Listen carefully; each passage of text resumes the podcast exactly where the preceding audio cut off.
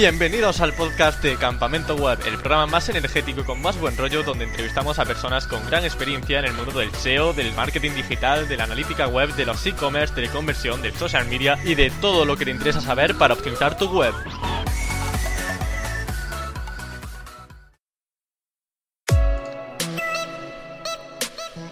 El rendimiento de nuestra página web es importantísimo. Si falla es como un coche sin un buen motor. Hoy vamos a aprender herramientas para poder mejorar el WPO, es decir, el rendimiento, y nuevos términos relacionados con esto que seguro que os resultarán más que interesantes. E incluso hablaremos de seguridad en WordPress un poco al menos. El invitado de hoy es cofundador de Rayola Networks, su empresa de hosting y dominio, y podáis seguirlo en su Twitter que lleva su nombre. Hoy está con nosotros Álvaro Fontela. Bienvenido Álvaro, ¿qué tal? Aquí andamos, con mucho calor, y eso que en Galicia, pues decir eso es es extremarse mucho. bueno, aquí también hace mucho calor, pero bueno, se soporta como, como se puede. pero ahí es normal. sí, aquí estamos acostumbrados. bueno, Álvaro, antes de nada, como nuestro tema se va a centrar en optimización de una página web en cuanto a su rendimiento, para que una persona que tenga una página web sepa cómo, cómo está ahora mismo y tenga una base inicial sobre eso, cómo está ahora mismo su página web, ¿dónde podemos auditar de forma fácil y rápida el rendimiento de nuestra web? Pues yo prácticamente la única herramienta que uso, bueno, prácticamente es la, primera que uso para ver la, velocidad de carga es Pindon Tools. Pindon Tools, pues además de la velocidad de carga, pues también te da una serie de consejos y tal.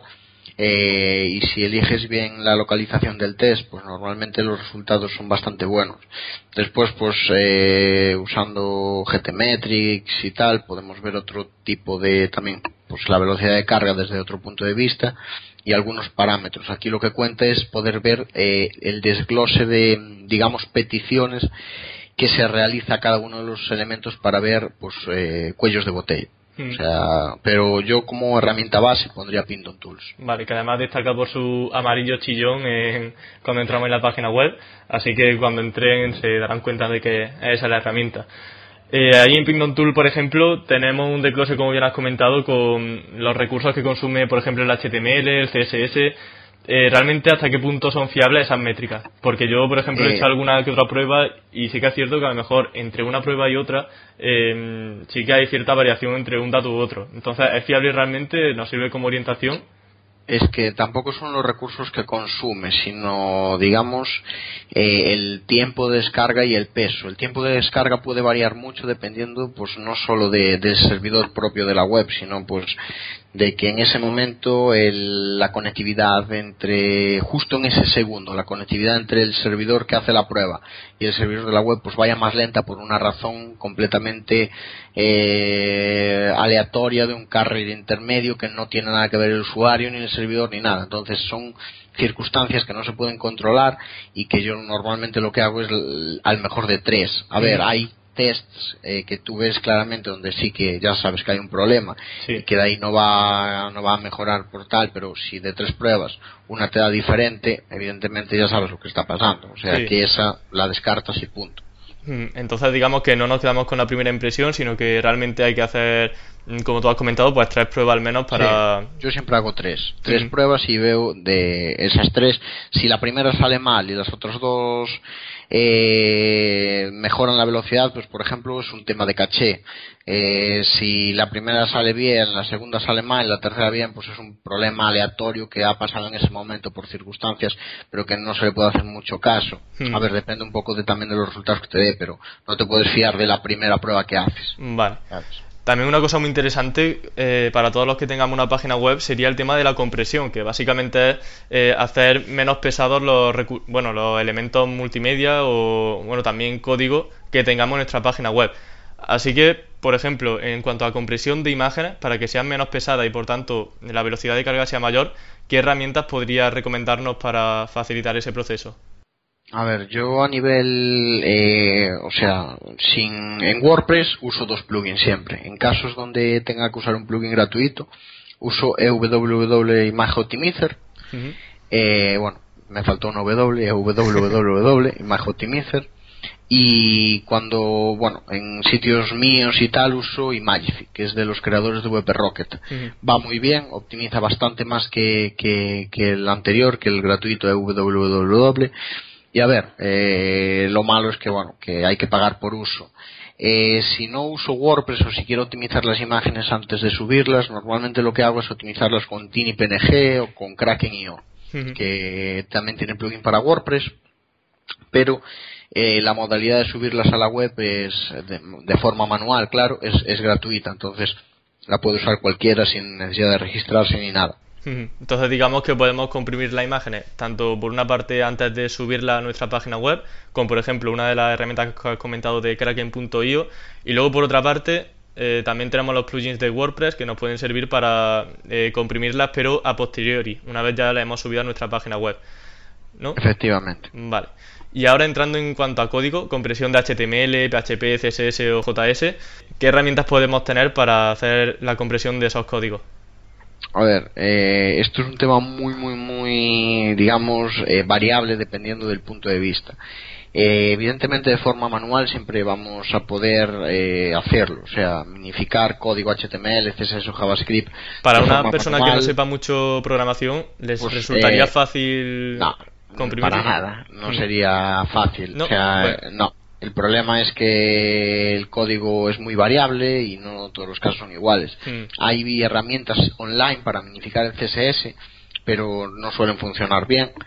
Eh, y en formato plugin para WordPress hay plugins muy buenos para esto, como AutoOptimize, hay un módulo, bueno, VP Rocket lleva un módulo para ello también que va bastante bien y tiene soporte. Eh, después está el módulo de, de V3 Total Caché que es muy, muy, muy configurable, pero efectividad 100% no hay. O sea, mm, eh, es que el código puede variar mucho, los temas cambian mucho de unos a otros, cada instalación de WordPress pues tiene una combinación de plugins diferentes y eso al final es lo que, por decirlo de alguna forma, hace que lo que es efectivo en unos casos, en otros, pues te descuajiringa la web entera. Mm. Entonces no se puede eh, medir siempre por la misma por la misma regla de medir. Y el tema del PHP, pues tampoco, sea, eso ya es otro tema. O sea, ahí es la persona que, que hace la aplicación o que hace el tema o el plugin quien tiene que eh, digamos, eh, tener un código optimizado, limpio y, lo más ligero posible para la funcionalidad que, intenta hacer. Entonces, digamos que sobre todo se puede, que esté en nuestra mano de forma más o menos fácil, está la compresión de HTML, de CSS y de JavaScript. Y para eso, eh, la de HTML más que otras, porque las otras son muy variables. O sea, CSS es muy variable, y JavaScript también. Y a pesar de que son las más recomendables por, a día de hoy por temas de crowd budget y tal, eh, ayudan muchísimo más, eh, pues eh, optimizaciones de, de, ese tipo de, sobre todo de JavaScript, que son las más complejas de hacer y que queden bien de forma automática. Manual, pues sí que serían, como quien dice, más viables, pero hay que ser programadores. Vale, entonces nos quedamos con el, entre otras herramientas, con W3 Caché eh, que nos sirve, como has comentado, para comprimir el HTML, CSS y JavaScript. Yo me quedaría más con AutoOptimize. Vale, AutoOptimize, vale, pues cambiamos entonces y nos quedamos con AutoOptimize. Vale, genial. En cuanto a otra de las formas de poder comprimir sería con el gzip o el deflate. ¿En qué consisten esos dos elementos? Pues básicamente son más o menos iguales, a nivel práctico son iguales, técnicamente pues varían un poco. Eh, pero bueno, son dos formas de comprimir los elementos en base texto, o sea, HTML, CSS, JavaScript, que se envían al visitante.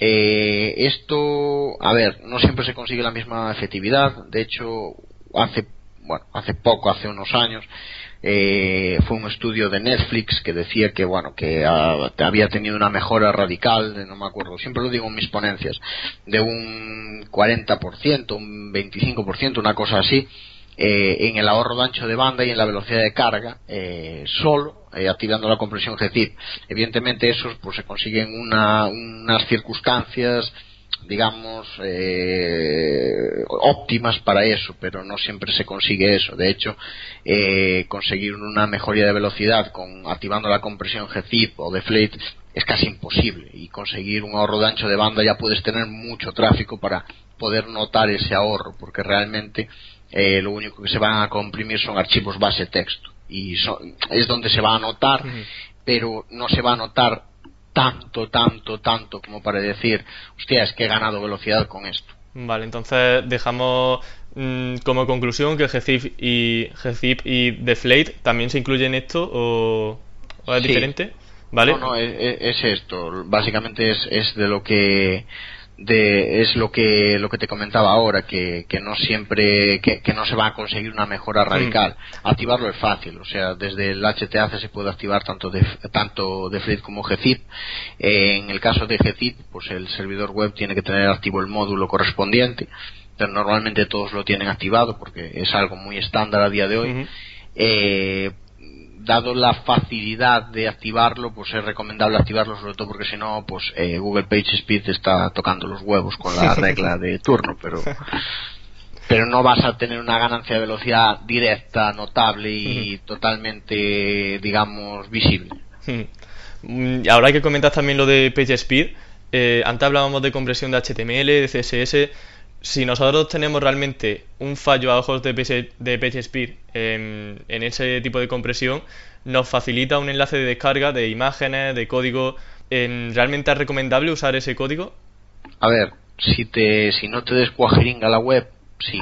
O sea, el problema es que muchas veces, aunque Google pues te hace él mismo la, eh, minificación eh, te puedes cuajeringar la web entera porque hay mm. muchas cosas, dependencias y cosas así que Google pues no tiene en cuenta. Google lo único que está viendo es un código generado pero no tiene en cuenta otras cosas como pueden ser eso, dependencias de hojas de otras hojas de estilo, por ejemplo, otro mm. tipo de, de elementos que tú en el momento que usas una hoja, pues que te da Google, igual todas esas cosas que por decirlo de alguna forma Google no ha visto se quedan en el aire y tu web se ve hecha una mierda. Mm, claro. Entonces ese es el problema. Vale, entonces nos quedamos con que puede ser una vía posible si vemos que no afecta al diseño de la web, pero que como no tiene un código personalizado, ¿no? Pues no realmente pues es complicado que se pueda generalizar. Que depende de cada tema, ahí está. Y bueno, otro de estos términos interesantes para mejorar el rendimiento sería varnish, que para aquellos que no lo sepan, ¿qué definición podrías darle a esto? Pues varnish es un proxy inverso, o sea, varnish es un, vamos a llamarlo así, un caché intermedio, un puente, eh, está Varnish y está Nginx, que también Nginx puede trabajar como servidor web o como proxy inverso, y lo que hacen esos sistemas son cachar la web eh, sacar una copia de caché de la web y servirla a los visitantes. Al ser un servicio que funciona más o menos pues como, un servidor web, vamos a decirlo así, es capaz de servir HTML, eh, es capaz, Varnish es capaz de servir HTML, es capaz de servir imágenes y otros elementos de una forma mucho más optimizada que, un servidor web. O sea, por ejemplo, mucho más optimizada y consumiendo muchos menos recursos. Los tiempos de respuesta de Varnish son muchísimo más rápidos que los de Apache, igual que los de Nginx, pues son tiempos de respuesta muchísimo más, eh, mucho mejores que los de Apache. Entonces, eh, con eso se consigue, pues, obtener que, la navegación del usuario sea más rápida, la velocidad de descarga de la web de los elementos que se sirven a través de, de, pues en este caso de Varnish hacia el navegador del visitante pues sea mucho más rápido, vamos a decirlo así, y eh, consumiendo muchos menos recursos. Entonces, una carga mucho más optimizada y con menos impacto directo en el servidor. Entonces, digamos que el puente, como bien has comentado, y ya refiriéndonos exactamente a caché, ¿qué tipos de caché existen? Porque realmente cuando hablamos de caché parece que nos centramos en una única cosa, pero existe caché de navegador, la caché de Google. Mm, ¿Qué diferencia hay entre cada una de ellas? A ver, el término caché es muy abierto. O sea, cuando se habla de caché, normalmente en entornos web y tal, eh, se habla de caché eh, de página. Cachés de página, que son los típicos plugins como VP Super Caché, VP Rocket, VP Total Caché. Eh, es el más extendido. Varnish y Engines en su modo proxy caché, bueno, proxy inverso, hacen caché de página también pero es que el término caché está muy extendido.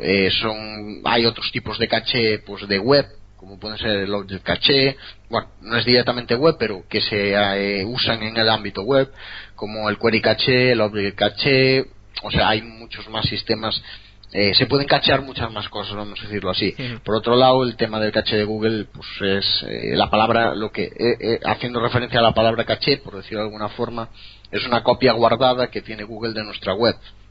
Pero es algo completamente diferente a lo que se suele asociar la palabra caché en el ámbito web. O sea, son cosas completamente, vamos a decirlo así, diferentes. A ver, el caché afecta realmente en el SEO porque baja los tiempos de respuesta, mejora el el budget y realmente hoy en día la diferencia que existe entre un sitio web que está sirviendo una copia de sí mismo cacheado y un sitio web que tiene que procesar todo ese código, montar toda la web del servidor y tal en el momento, pues los tiempos de respuesta son muy, muy, muy, muy, muy diferentes.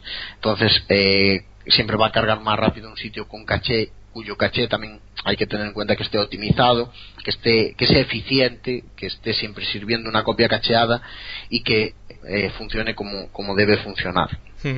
Yo personalmente, eh, a nivel plugin de caché para WordPress, por ejemplo, eh, al que más recomiendo ahora mismo es v de VP Rocket, seguido por V3 Total Caché.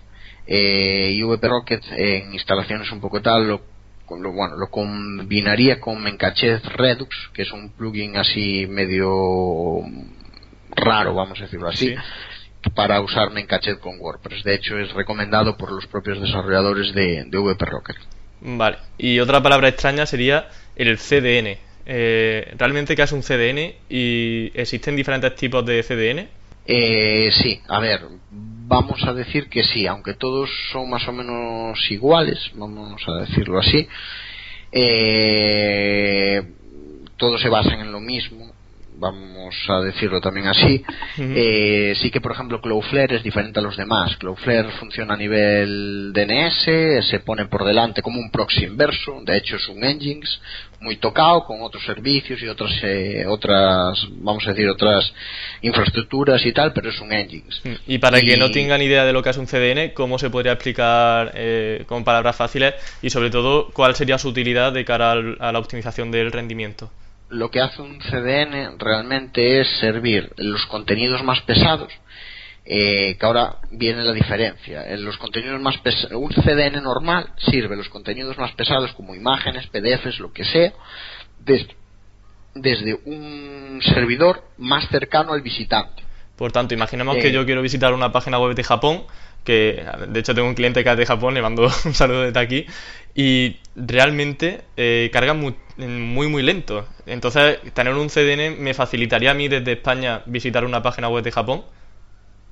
Sí, de hecho, eh, si el CDN tiene un punto de presencia, cuanto más cerca tuya del visitante, hmm. más rápido va a cargar, eh, esos elementos Después, eh, un CDN normal solo carga esos elementos, imágenes, JavaScript, lo que tú le pongas, o sea, pero no el HTML. Sin embargo, Cloudflare también carga el HTML porque tiene un modo caché que cachea la web y también sirve una copia cacheada desde el CDN, con lo cual, pues, eh, también carga la web más rápido, vamos a decirlo Entonces, Cloudflare, digamos que es un CDN que eh, tiene esa, ese valor añadido de que también carga el texto. Tienes añadido. No es oro todo lo que reluce, porque eso le saca ciertas, cierta flexibilidad para ciertas cosas, o digamos que es un problema si Cloudflare falla, porque te cae la web entera y ah, tal pero eh, sí que tiene ese añadido. Mm, básicamente el CDN, un CDN lo que tiene que hacer es servir contenidos desde la zona más cercana al visitante. De esa forma, pues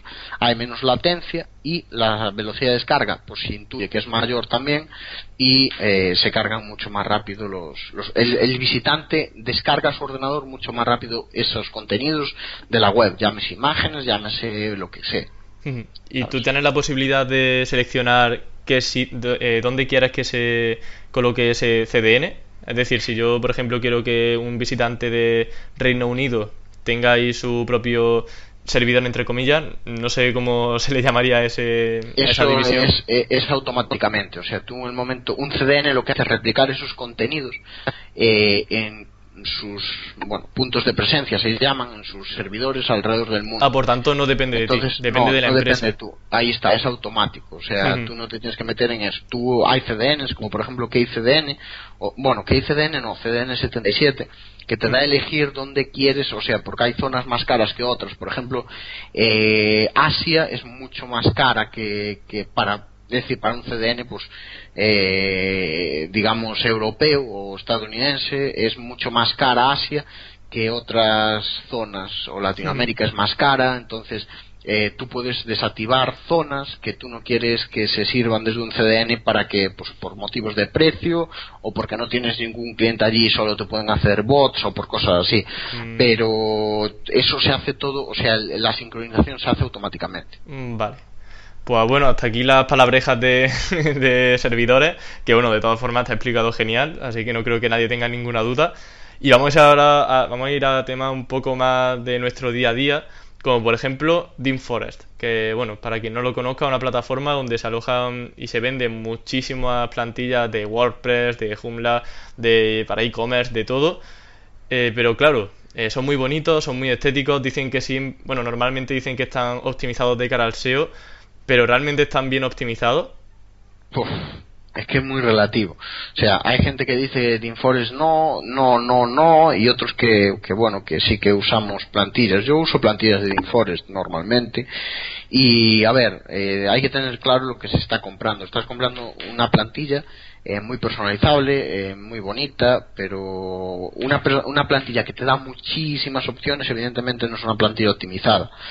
Eh, pero es lo que hay. O sea, si tú quieres una plantilla muy, muy optimizada, te la tienes que hacer a medida. O sea, si tú priorizas la optimización, si tú priorizas eso, pues eh, prepárate y haz la medida, prepara presupuesto y es lo que hay.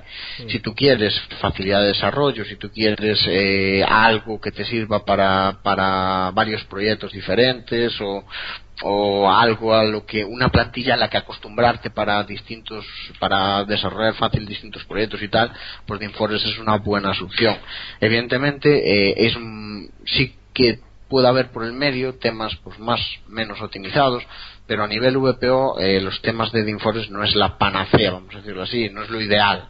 Pero bueno eh, yo es algo que a día de hoy pues sí que es verdad que hay que mirarlo eh, que es importante pues saber qué se está comprando en DeanForest no todo es bonito no todo no todo es igual pero es muy muy relativo. O sea es, es que tienes que pasar por ahí sí o sí a no ser que tú mismo te desarrolles tus mismas plantillas hmm, claro eh, yo hago una cosa que no sé, te lo consulto a ver si lo hago más o menos bien o no tengo que hacerlo.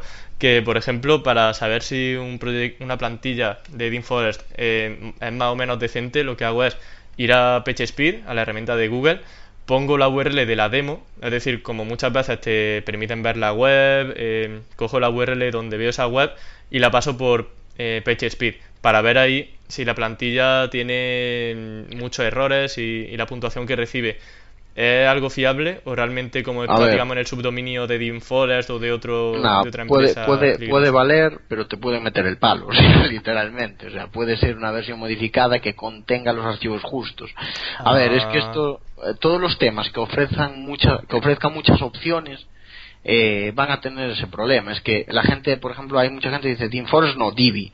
Divi, yo tengo Divi, uso Divi, eh, uso temas de Elegant Dems también y es que estás igual, o sea, son temas que te dan muchas opciones. Sí que ahora de repente Divi bajó el peso de los archivos, pero es que sigue siendo el mismo problema, o sea, dan son temas que dan muchas opciones y por lo tanto pues tienen hojas de estilo eh, del tamaño de un tráiler tienen JavaScript por todos lados y es o sea es algo que no puedes evitar si das muchas opciones. Cuantas más opciones das más complejo es el tema y ese código hay que cargarlo. De una forma o de otra o va a afectar a una zona o a otra o unas cosas u otras pero hay que cargarlo. Entonces son cosas que se sacrifican por buscar facilidades vamos a decirlo así y en cuanto a CMS, ¿hay alguno mejor a nivel interno claramente? Por ejemplo, entre WordPress, entre Joomla, Magento, PrestaShop. Es que esto se lo estás preguntando a un pro WordPress. O sea, a ver, yo solo uso WordPress. Eh, sí que es verdad que a veces también pues algún Joomla he tocado y tal, y algún PrestaShop también, pero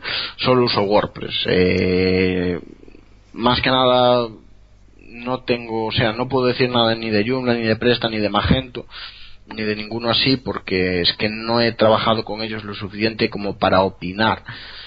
Eh, sí. que es verdad que bueno ahora hay bastante polémica con el core de WordPress y tal y están dando muchas vueltas pero es que tampoco me voy a meter en esa guerra. Es, yo lo uso como herramienta, me cumple, eh, más o menos, cuando hablo de WordPress, pues eh, veo más o menos por dónde van los tiros. De Joomla, Presta y demás, pues tampoco tengo mucha mucha capacidad de opinar, vamos a decirlo así. Vale, bueno, yo tengo tu misma opinión, así que nada que objetar sobre, sobre esto. Y ya hablando de hosting, más concretamente de hosting compartido, ¿qué ventaja y desventaja encontramos? Por ejemplo, tener cuidado con las webs con las que compartimos, sobre todo enfocado de cara al SEO.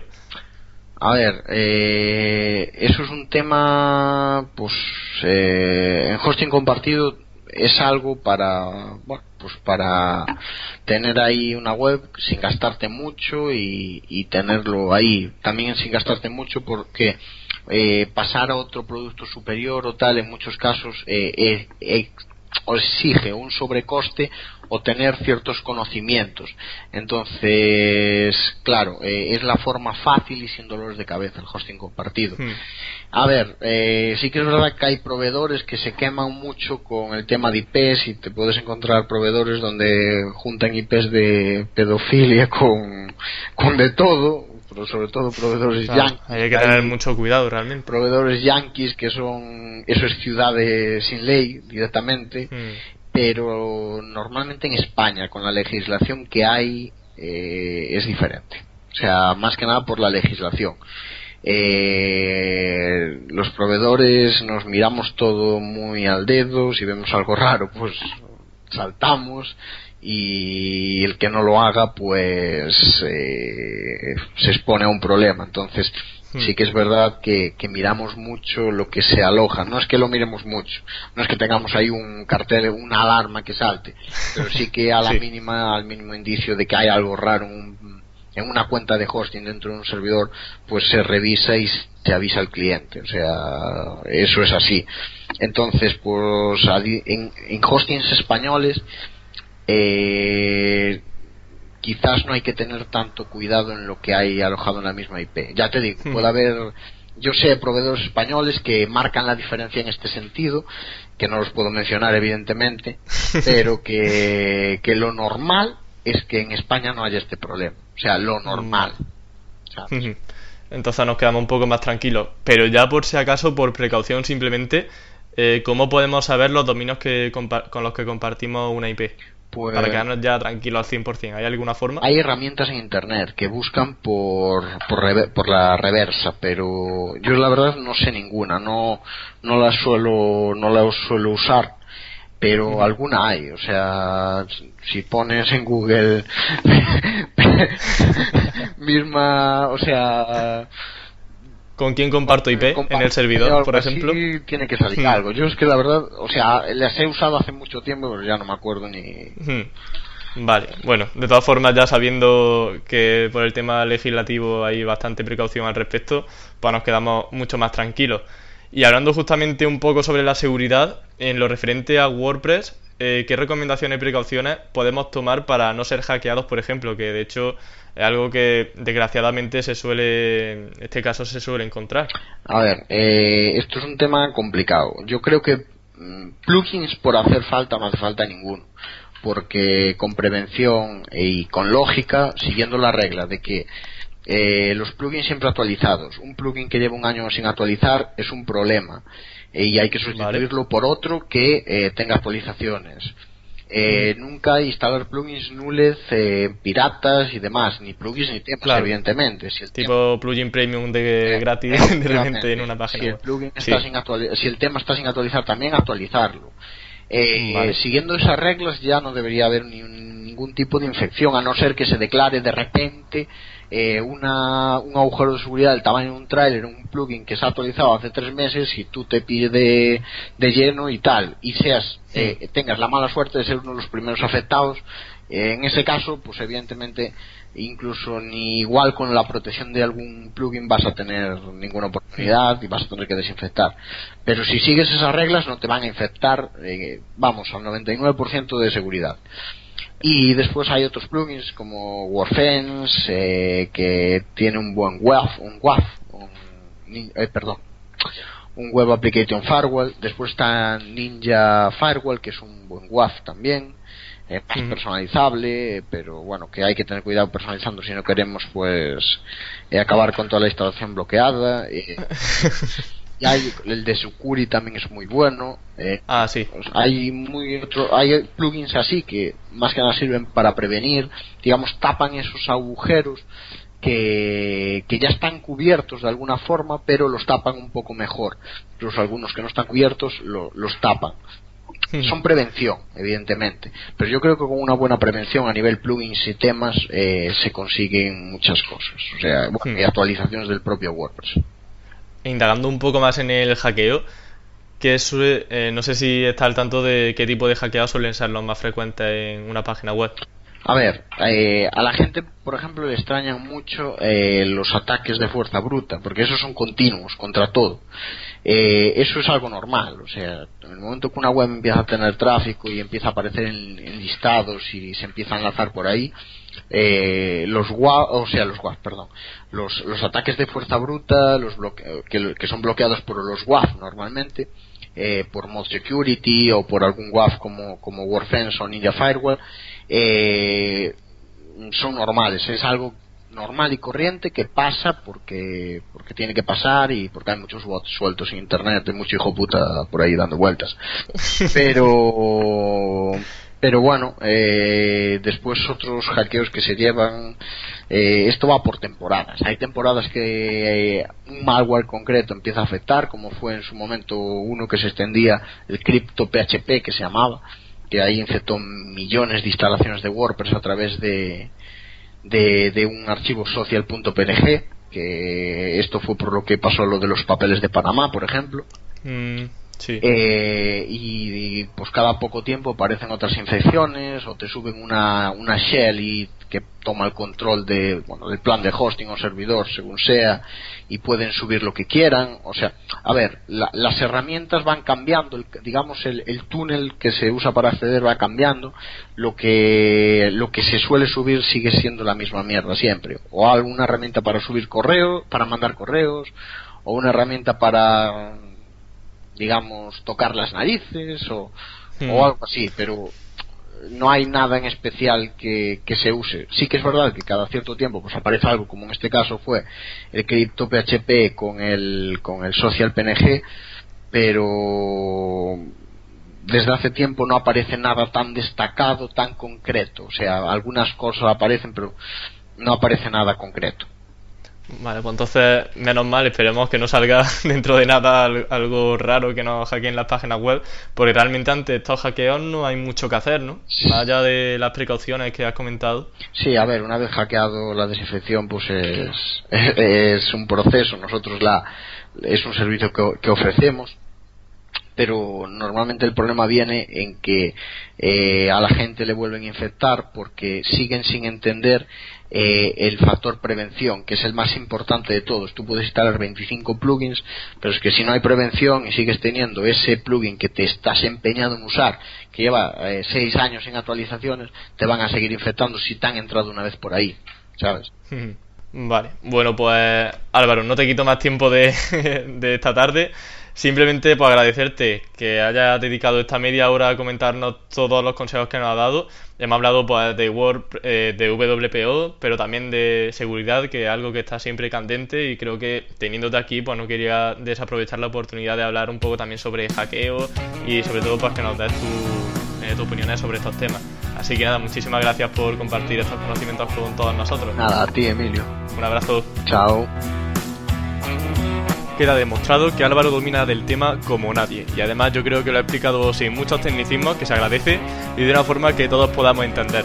De todas formas, ya sabéis que en campamentoweb.com tendréis esta entrevista para repasar los términos que se hayan quedado por el camino, o si no, pues leer mis artículos de SEO, que de vez en cuando creo que puede ser interesante. Así que nada más, nos escuchamos el próximo lunes con un nuevo invitado y con mucho que contar. Hasta la próxima.